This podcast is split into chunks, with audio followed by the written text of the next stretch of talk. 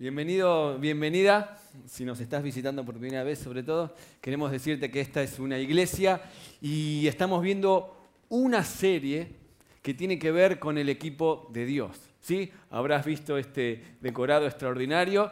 Que dicho sea paso, quiero pedir un fuerte aplauso para todos los que trabajan semana a semana en la elaboración de todo lo que ven. Y en esta serie lo que estamos analizando es la vida de los discípulos de Jesús. Este es el equipo que él eligió. Tenemos a 11 menos uno que, bueno, eh, vamos a ver si entra o no. San Paoli no lo llamamos para estar en este equipo. Y empezamos hablando de la vida de Pedro, un líder por naturaleza, que fue el que lideró después al, al, resto del grupo. Después hablamos de Andrés y de la importancia de ser como Andrés, una persona que tiene vínculos eh, cercanos con otras personas y le llevaba a la gente a Jesús de a uno. Después hablamos de Jacobo y Juan, personas con un carácter difícil que el Señor supo templar y transformar.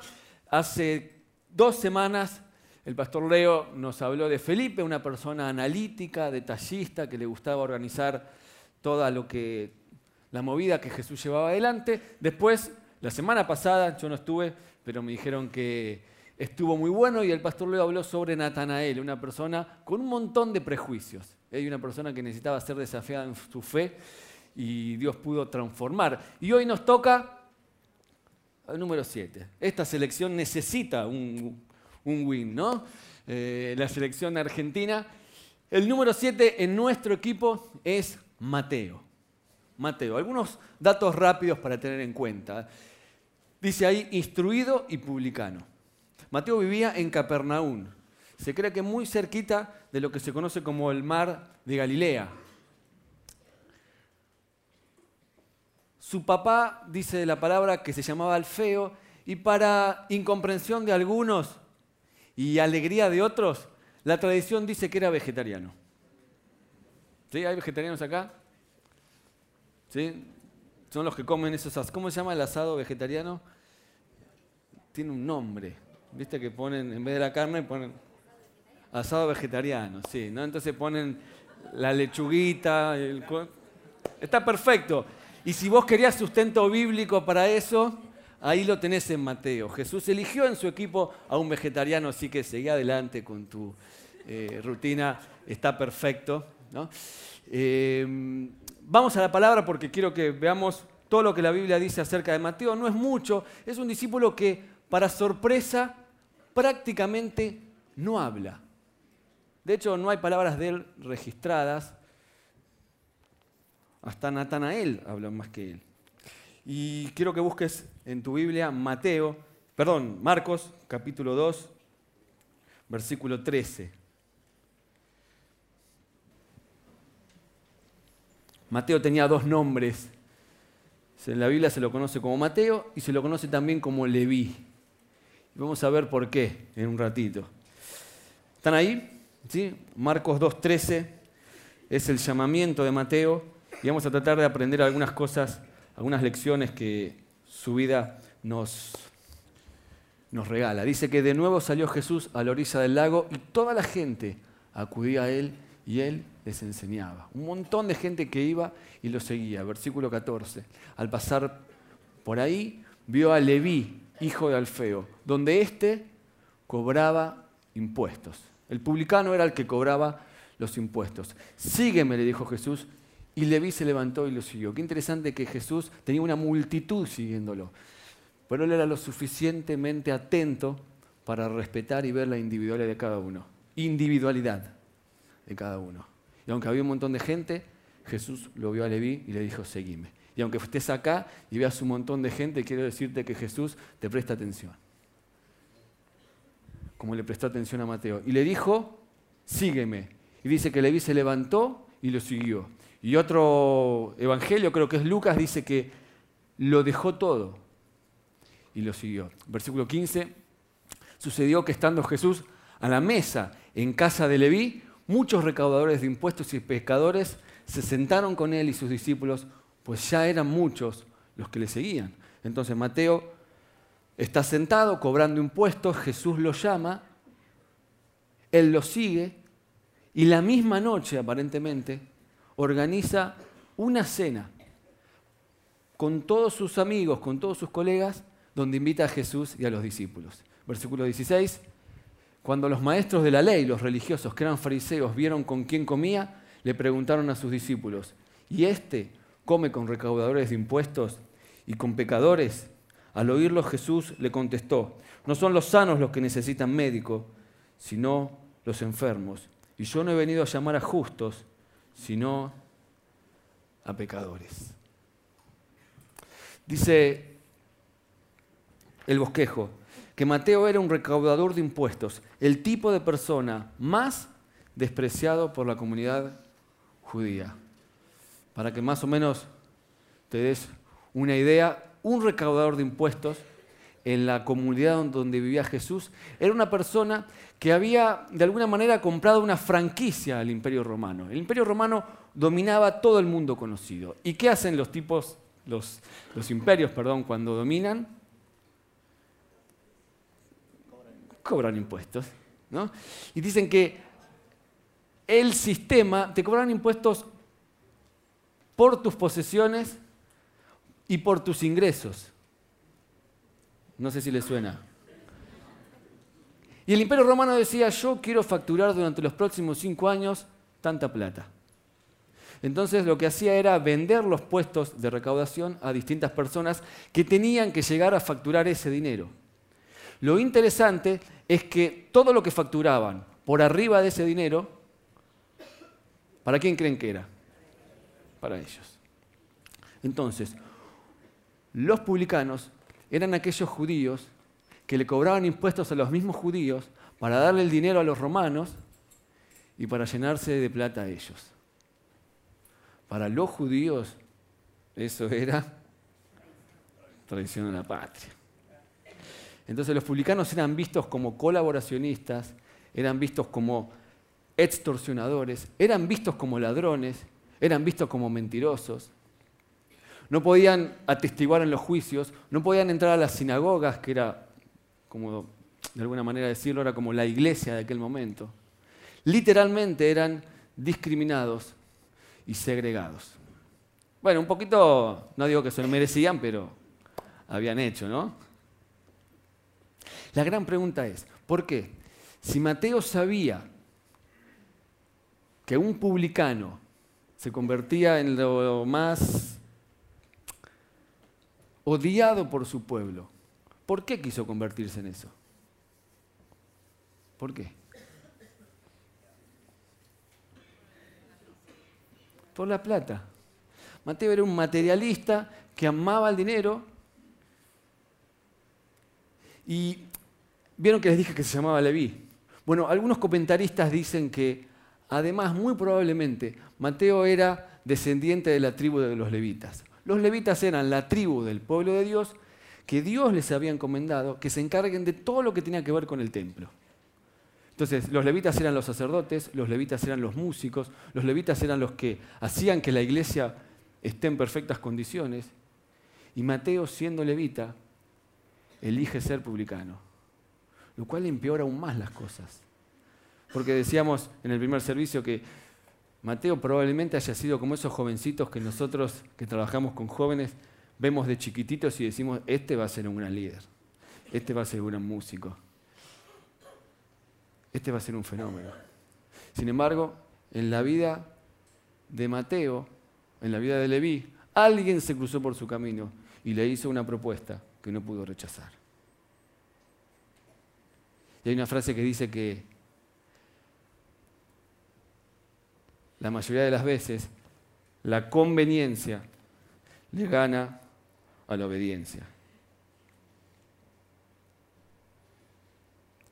el primer punto que tenemos ahí para llenar dice que a pesar de eso, a pesar de que Mateo era el, de la casta más despreciable que podía haber en Judea, a pesar de que quizás, no lo sabemos, pero es muy probable haya renegado de su llamado, como quizás más de uno acá está en este lugar, y de chico amaba al Señor, y de chico le pusieron un montón de fichas, pero algo pasó en el medio y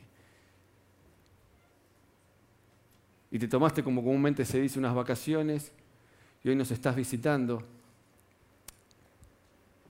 Así y todo, Jesús lo elige y lo pone en su equipo. Y eso era todo un mensaje. Eso habla más de Jesús que de Mateo. Que Él lo elija para tenerlo en su equipo. Es como si San Paoli llamara al que nunca llamarías. Pero Él lo llama igual. Porque Jesús nos llama a pesar de nuestras debilidades. Y Mateo amaba el dinero, pero evidentemente algo había empezado a suceder en su interior. Él había escuchado que Jesús sanaba a un montón de gente porque estaba en un lugar público y que a todos le repetía la misma frase, tus pecados te son perdonados, tus pecados te son perdonados. Y Mateo necesitaba escuchar eso. Y quizás vos estás acá y necesitas escuchar las mismas palabras. Que Jesús venga y te diga tus pecados te son perdonados. Y quizás te pintaron un cuadro de Dios o de la iglesia, donde más o menos tenés que estar emprolijado para poder venir y entrar acá. Y Jesús nos muestra que es totalmente al revés. Jesús te llama y te elige a pesar de tus debilidades. Dice el bosquejo, a cualquier Dios se le puede ocurrir una idea para que la gente buena termine en el cielo, pero solo a nuestro Dios se le puede ocurrir un plan para que la gente mala pueda llegar ahí. Y si Jesús eligió a Mateo, entonces te puede elegir a vos. Que cargas con un pasado tormentoso por ahí. Y ni vos te puedes perdonar lo que hiciste. Jesús te elige a pesar de tus debilidades. Eso significa dos cosas. Que Jesús, el Evangelio, Dios y la gracia no excluye a nadie. Jesús no excluye a nadie y nos da oportunidades a todos. Pero eso también significa una segunda cosa. Jesús primero te elige. ¿Y sabes qué hace después? Te tira la pelota y te hace elegir a vos. Jesús le dijo a Mateo, ¿querés seguirme? Seguime. Y ahí Mateo estuvo en la disyuntiva, porque para seguirlo había que dejar el banquito, la mesa y todo el dinero que le ganaba. En el caso de Mateo, el problema no estaba en el dinero en sí mismo, sino en todas las prácticas que estaban asociadas a cómo ellos ganaban el dinero, que era extorsionando, que era mintiendo. Entonces, Jesús nos elige, pero después te toca elegir a vos. Y la pregunta es, ¿quién va a ganar? La pregunta no es cuál es tu debilidad, sino qué va a ser más fuerte. Si esa debilidad o tus ganas de seguir a Jesús. Eh, hay una frase que me encanta repetir, que dice, ¿dónde...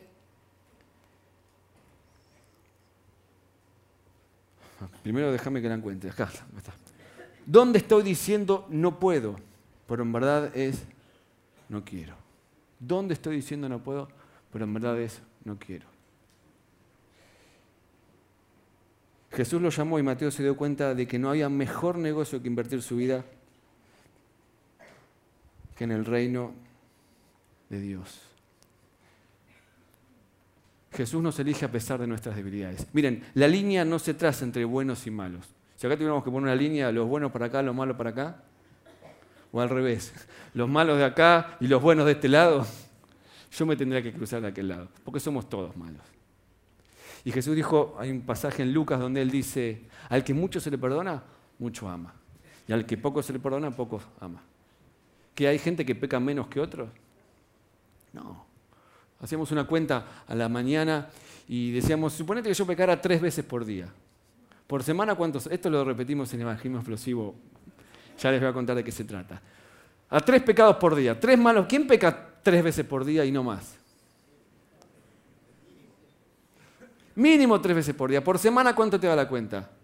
21. Por mes sería 90, depende del mes. Y por año, más o menos, ¿hay una profe de matemática por acá? Mil ¿Cómo? 1080. Acá tenemos a alguien rápido con los números. Suponete que algunos días te portaste un poquito mejor, Fer. Podría llegar a suceder. Cerramos mil por año. ¿Cuántos años tenés, Fer? 45. Por mil, 45 mil. Imagínate lo que sería eso, ¿no? Cuanto más pecador te sientas, más vas a amar a Dios. Y cuanto menos pecador te sientas, menos lo vas a hacer. Es como si yo te dijera, voy a pagar una cuenta de todas las cuentas que vos tenés. ¿Cuál? Y vos te vas a poner contento, depende de la cuenta que yo te pague. ¿No? ¿Cuánto les gustaría que yo le pague la factura de la luz? Claro. ¿No? Por eso, ¿cuán conscientes somos de nuestras debilidades y de nuestros pecados? ¿no? Entonces, Jesús te elige igual. ¿Por qué? Porque sabe que a pesar de tus debilidades, si vos llegás a ponerlas bajo su gobierno, vas a poder ser muy útil para el reino de Dios. Por eso el segundo punto dice que Jesús nos elige a pesar de nuestras debilidades y por sobre todas las cosas, ahí va segundo punto, nos elige con nuestras habilidades. Y yo te quiero mostrar rápidamente cómo Jesús usó todo lo que Mateo sabía y toda la experiencia que Mateo había adquirido a favor del reino de Dios. ¿Cuál es el legado más grande que deja Mateo en nuestro planeta Tierra? Un tipo que ni habla siquiera. Su evangelio. ¿Y saben cómo empieza el evangelio de Mateo? Registrando uno por uno toda la genealogía de Jesús, desde Adán hasta que él nació. Y las agrupa de 14 en 14. Tenía un toque con los números, Mateo.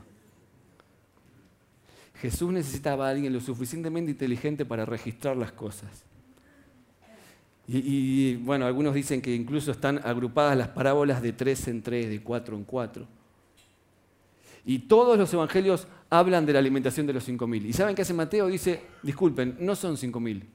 Son 5.000 sin contar las mujeres y los niños. Y gracias a ese dato, nosotros podemos inferir que no alimentó 5.000, alimentó 9.000, 12.000 o quizás 15.000. Tenía como algo con los números. Mateo enseña 10 parábolas que no están en ningún lado, incluye, escuchen, algunas de ellas, la del tesoro escondido, la perla de gran valor, la de los obreros de la viña que se enojan porque le pagan lo mismo que el otro, la de los talentos y la de la fiesta de las bodas.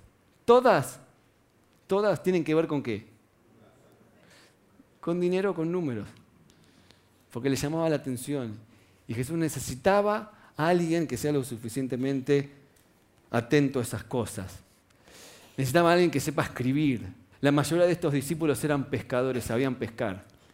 Pero dice no lo dice la Biblia, pero podemos ver que cuando Mateo se levanta y deja todo, hay algo que agarró que es su lapicera.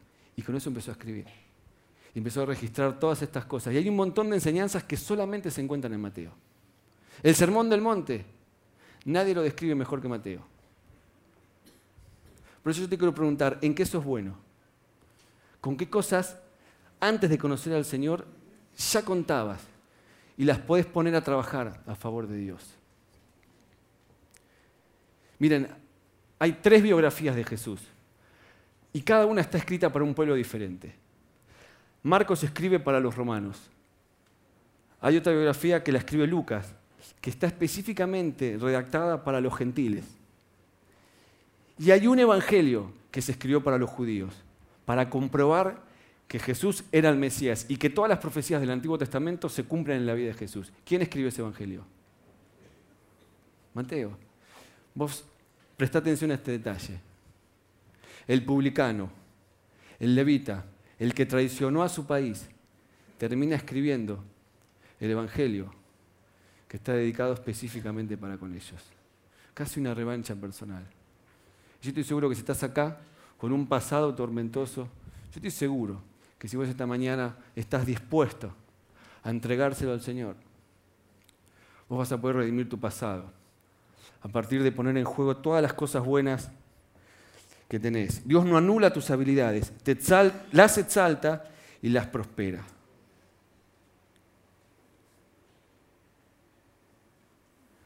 Quiero preguntarte, de verdad, ¿Trabajás de lo que te gusta? No se me desmayen. ¿Trabajás de lo que te gusta? Porque Jesús lo elige a Mateo no para anular sus gustos, no para anular sus capacidades, no para transformarlo en un ente, no para que seamos todos iguales. Lo elige porque sabía que con todo lo que sabía hacer podía ser muy útil para el reino. Si tenés un hijo de 15, 16 años, él está por decidir qué va a estudiar. ¿Te acordás cuando tenías esa edad? Imagínate, vos le pagaste el colegio, lo mandaste a una escuela privada quizás, o no, yo fui al público, pero todos quieren que seas ingeniero, abogado, contador. Y bien te dice, papá, lo decidí. Voy a estudiar guitarra. Quiero tocar la guitarra todo el día y que la gente se enamore de mi voz. Y el padre se quiere suicidar. ¿Por qué? Porque este es un país donde es difícil vivir de lo que te gusta. Y yo he visto a lo largo de mis años de líder juvenil que hay dos caminos. El primer camino es vivir de lo que te gusta hacer. Hacer lo que te gusta y que te paguen. Es un lujo. Y si vas a estudiar guitarra, vas a tener que ser el mejor guitarrista o el mejor profe para que te paguen por eso. Pero tranquilo, hay no sé cuántos trabajan de lo que les gusta realmente o de lo que soñaron. El segundo camino es un poquito más difícil, pero es noble y es válido y está buenísimo igual. Todos los oficios son importantes y el mundo necesita buenos guitarristas también. ¿eh? Porque cuando estás mal pones música. Así que no está mal que quieras ser músico. Yo te felicito, te digo, dale para adelante y matate estudiando para ser mejor guitarrista. Pero quizás no llegues a hacerlo, quizás no te paguen y puedas trabajar de otra cosa y en tu tiempo libre tocar la guitarra. Y eso está bien también. O sea, haces algo que no te gusta, pero cuando eso te deja un tiempito libre para hacer lo que te gusta y algo de dinero para hacer lo que te gusta. Ahora hay un tercer camino que es el que toma el 80% de la gente. Y es el que más me preocupa. Que es cuando trabajas de lo que no te gusta. Y llegas a tu casa tan cansado, tan fundido, que no tenés ni tiempo, ni ganas, ni energía, y quizás ni recursos para hacer lo que te gusta. Y poco a poco, poquito a poquito, te empezás a pagar. Y eso es terrible.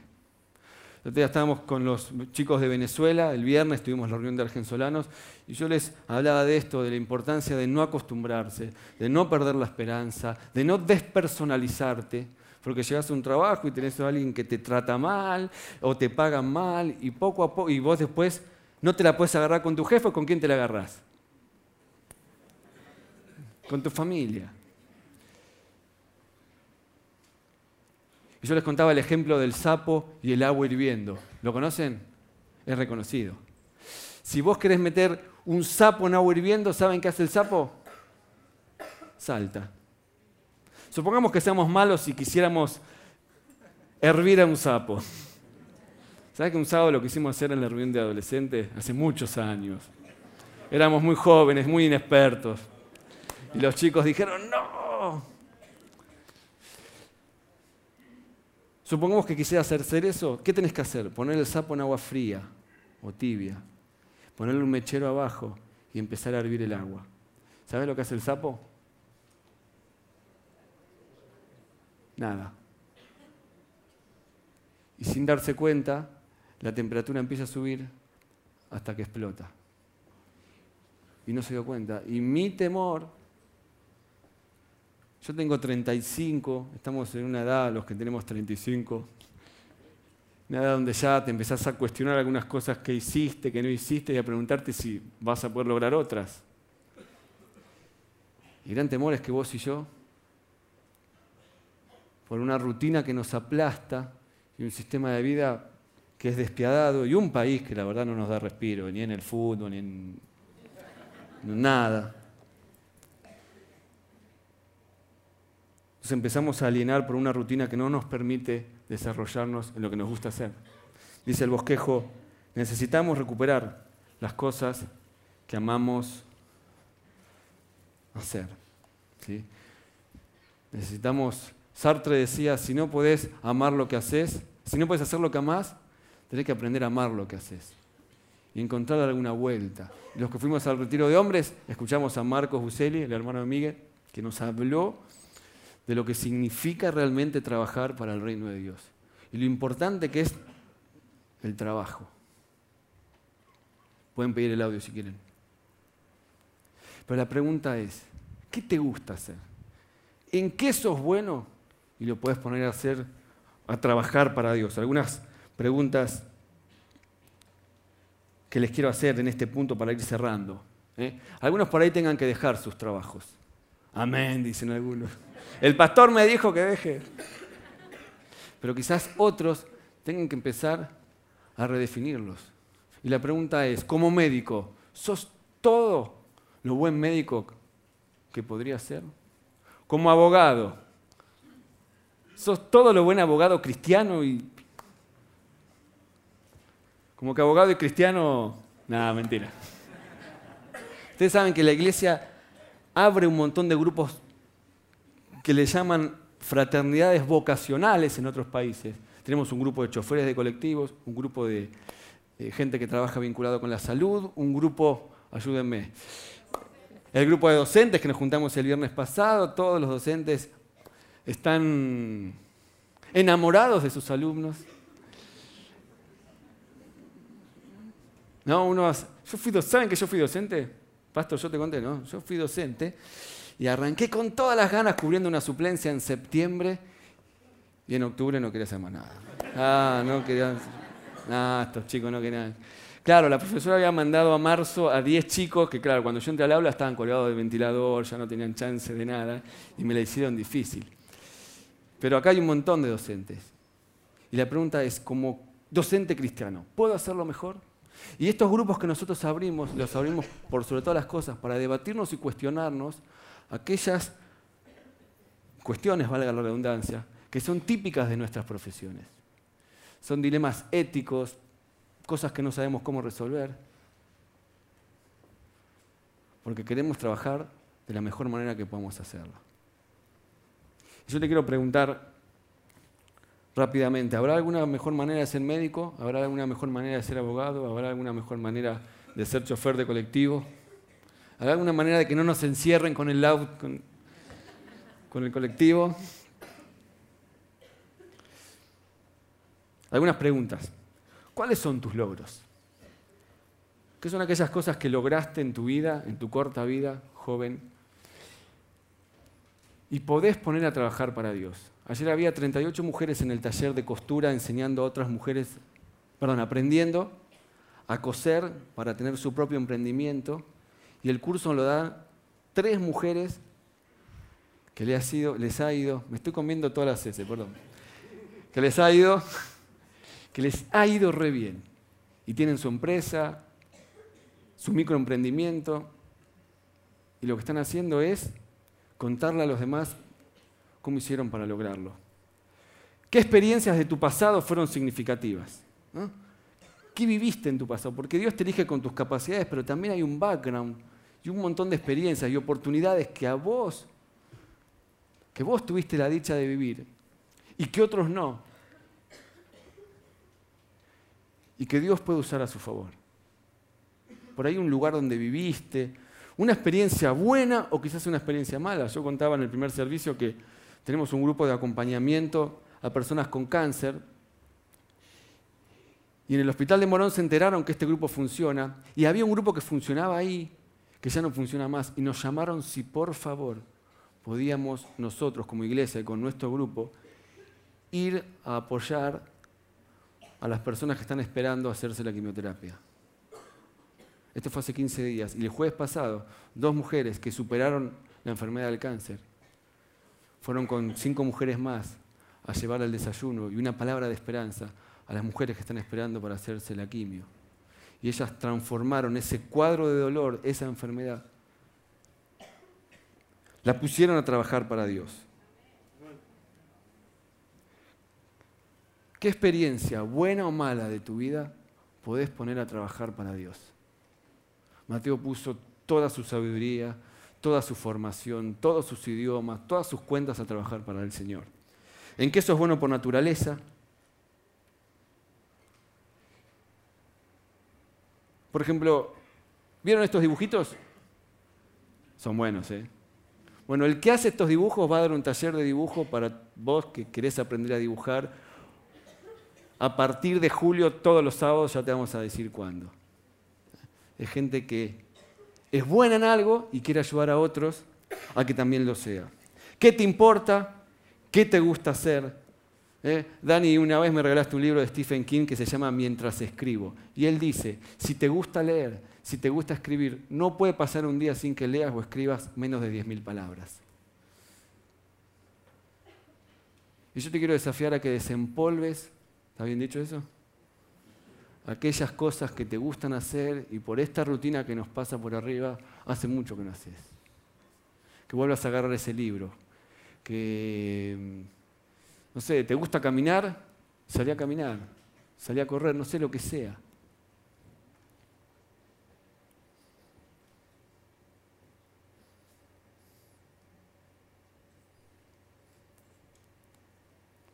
Y pone todo eso a trabajar para Dios. Dios te elige a pesar de nuestras debilidades. Dios nos elige con nuestras habilidades.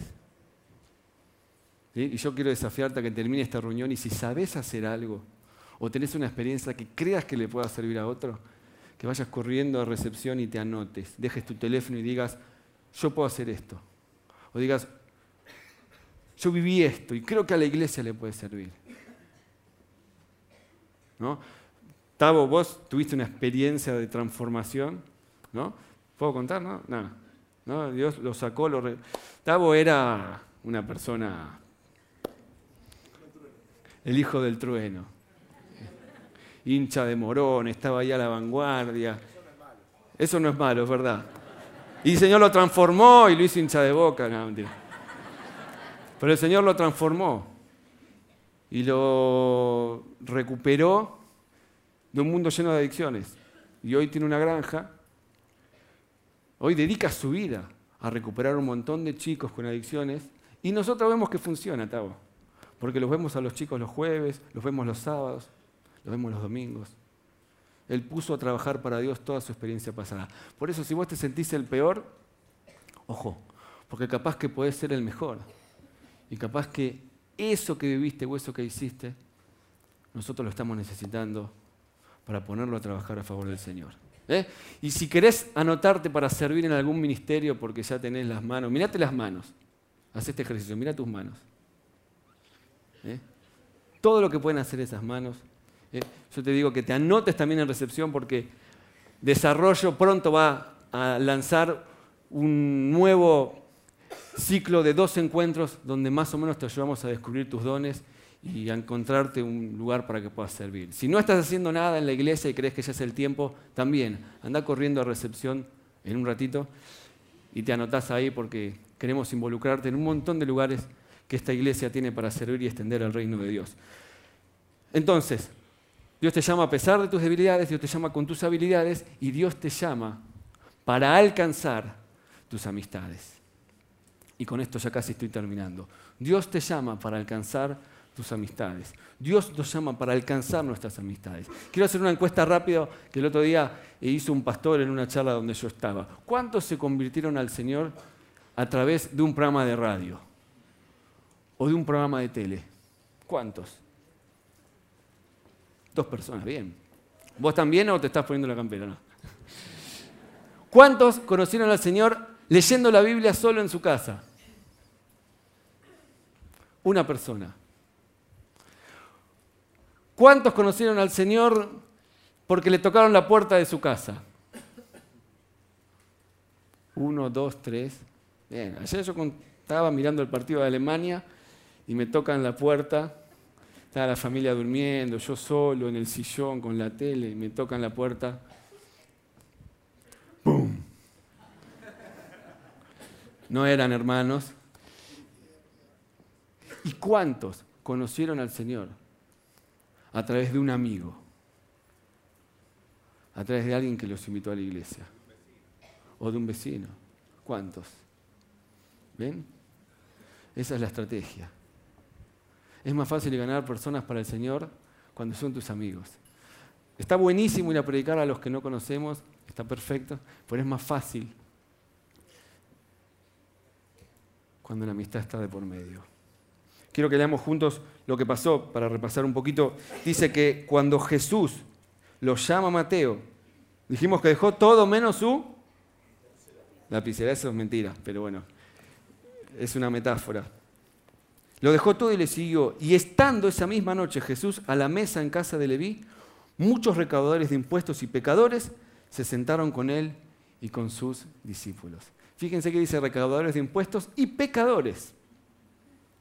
O sea, teníamos lo peor de lo peor y un conjunto amorfo de cosas que no tenemos ni idea qué son, pero que podríamos incluir de todo ahí. Pero efectivamente, los recaudadores de impuestos y los pecadores se llevaban bien.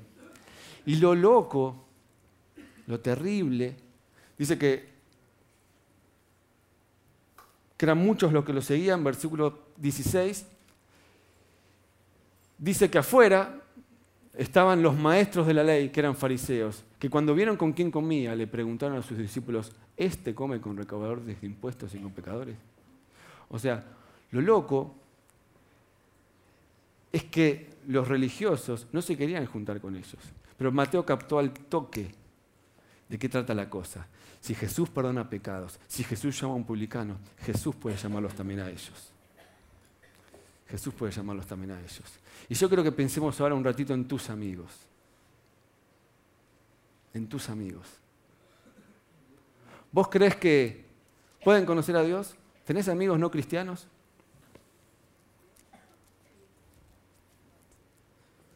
Sí, ¿no? Sí. Y está buenísimo que los tengas. Es más,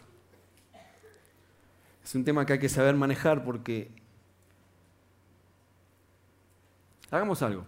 Vamos a pensar en, quiero que pienses ahora en tus amigos. Quiero que agarres tu bosquejo y hagas una lista de tus cinco mejores amigos. Tus cinco mejores amigos. Aunque sea agarrar el celular, haceme creer que estás anotando, no importa. Tus cinco mejores amigos. Capaz que no haces la lista, pero los tenés en mente. ¿Sí? ¿Los tenés? ¿Sí? tus cinco mejores amigos, esos que los puedes llamar cuando sea, te pase lo que te pase.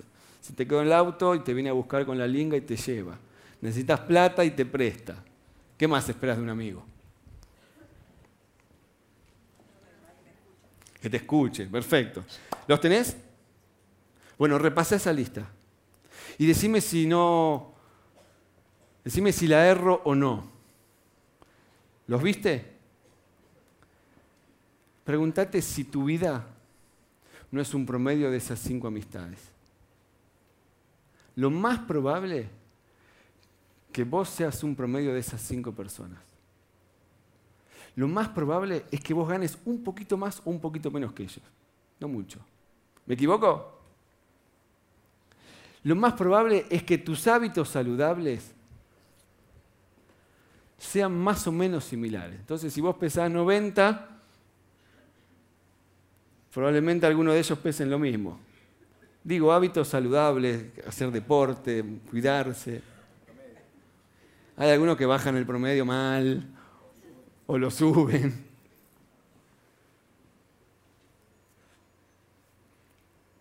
Eso vale también en la vida espiritual. Lo más probable es que tu, no hay nivel espiritual, pero que tu compromiso con Dios sea un promedio de esas cinco amistades.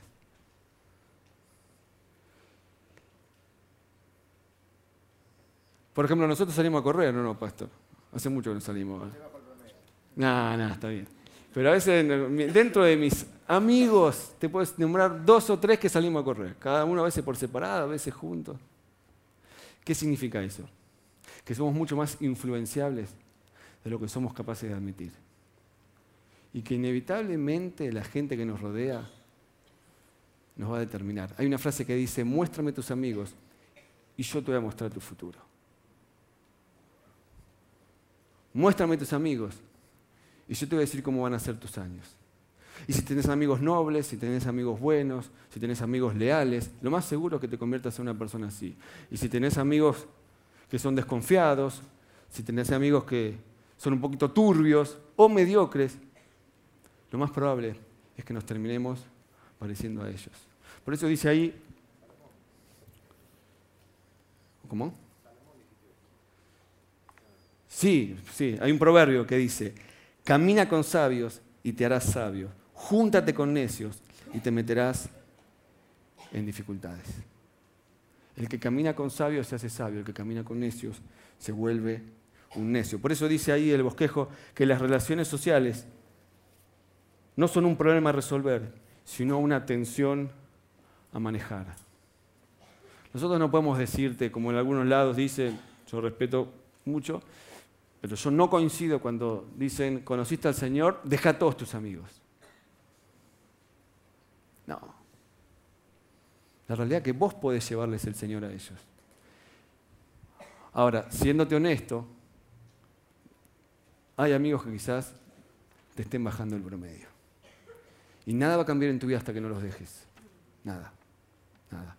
Por eso el tema de las relaciones sociales y las amistades no es un tema a resolver, es una tensión a manejar.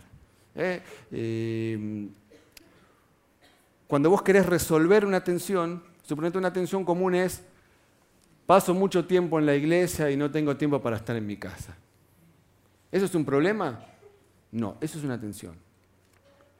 Que si la resolvés, perdés. Porque si vos decís, bueno, eh, voy a dejar la iglesia para estar solamente en mi casa, entonces no vas a servir no te vas a congregar. Ahora, si dejas a tu familia para encerrarte acá adentro, también perdés. Y así te puedo mencionar un montón de tensiones más que nosotros tenemos que ir manejando y haciendo malabares como podamos. Y con los amigos pasa lo mismo. Entonces, hay amigos que realmente no tenés que ver más. Porque cada vez que te juntás con ellos, desbarrancás. Pero hay otros que te necesitan. Y necesitan que los lleves a Jesús. Hasta el peor amigo que tengas. Vos pensás en el peor amigo que tenés. Ese que vos decís nunca se va a convertir. No pisa la iglesia por nada, por nada del mundo.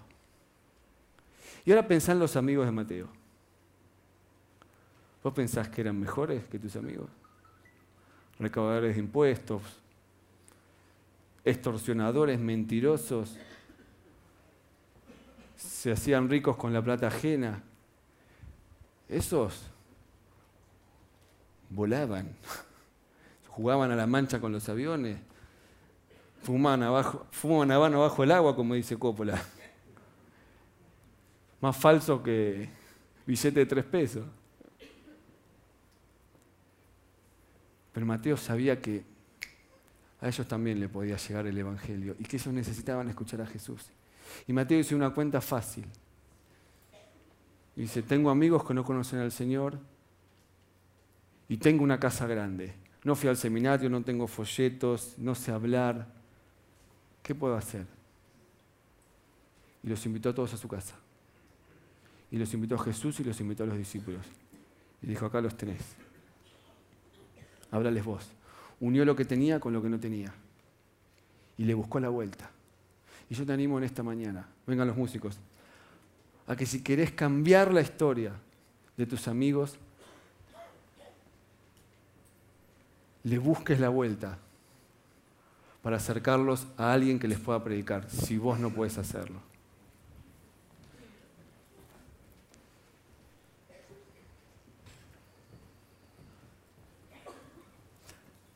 Hay dos palabras mágicas que yo te quiero desafiar a que tengas para con tus amigos esta semana. ¿Estás listo para anotarlas? ¿Sí? Son dos palabras mágicas, sé que funcionan. Va la primera. T. ¿Cómo dije? Va la segunda. Invito. ¿Cómo es? Te invito. El reino de Dios avanza con gente que aprendió esas dos palabras mágicas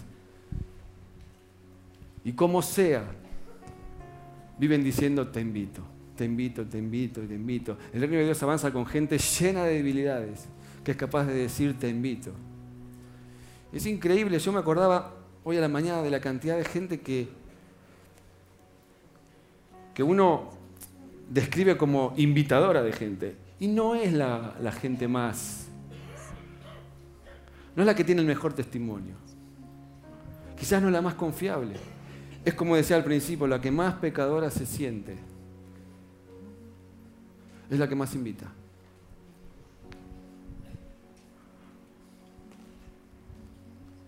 Mateo los invitó a su casa el mismo día. Y lo invitó a Jesús. Y no lo tenemos a Jesús, pero lo tenemos al Pastor Leo. Y lo podemos invitar a comer, ¿no? Jesús fue. Hay gente que todavía no entiende esto. Nos sigue pegando porque Jesús estaba con los pecadores. Ahí estaba la necesidad. Así que no vamos a rechazar ninguna invitación a comer. Hay otra palabra mágica que es asado, que no vegetariano, es verdad. Yo digo de verdad a que pueda ser una persona que pueda alcanzar a sus amigos, como hizo Mateo. No hay mucho más para decir de él. Se convierte, era la peor clase de persona que podía haber, puso todas sus habilidades al servicio del Señor y esa misma noche invitó a sus amigos. Así podemos resumir todo lo que la Biblia dice de Mateo. Y yo te animo a que ese sea un modelo que vos puedas tomar. Una persona llena de debilidades, que trabaja para el Señor y que hace lo que puede para ganar a sus amigos. Cierra tus ojos. Te voy a dejar un minuto orando.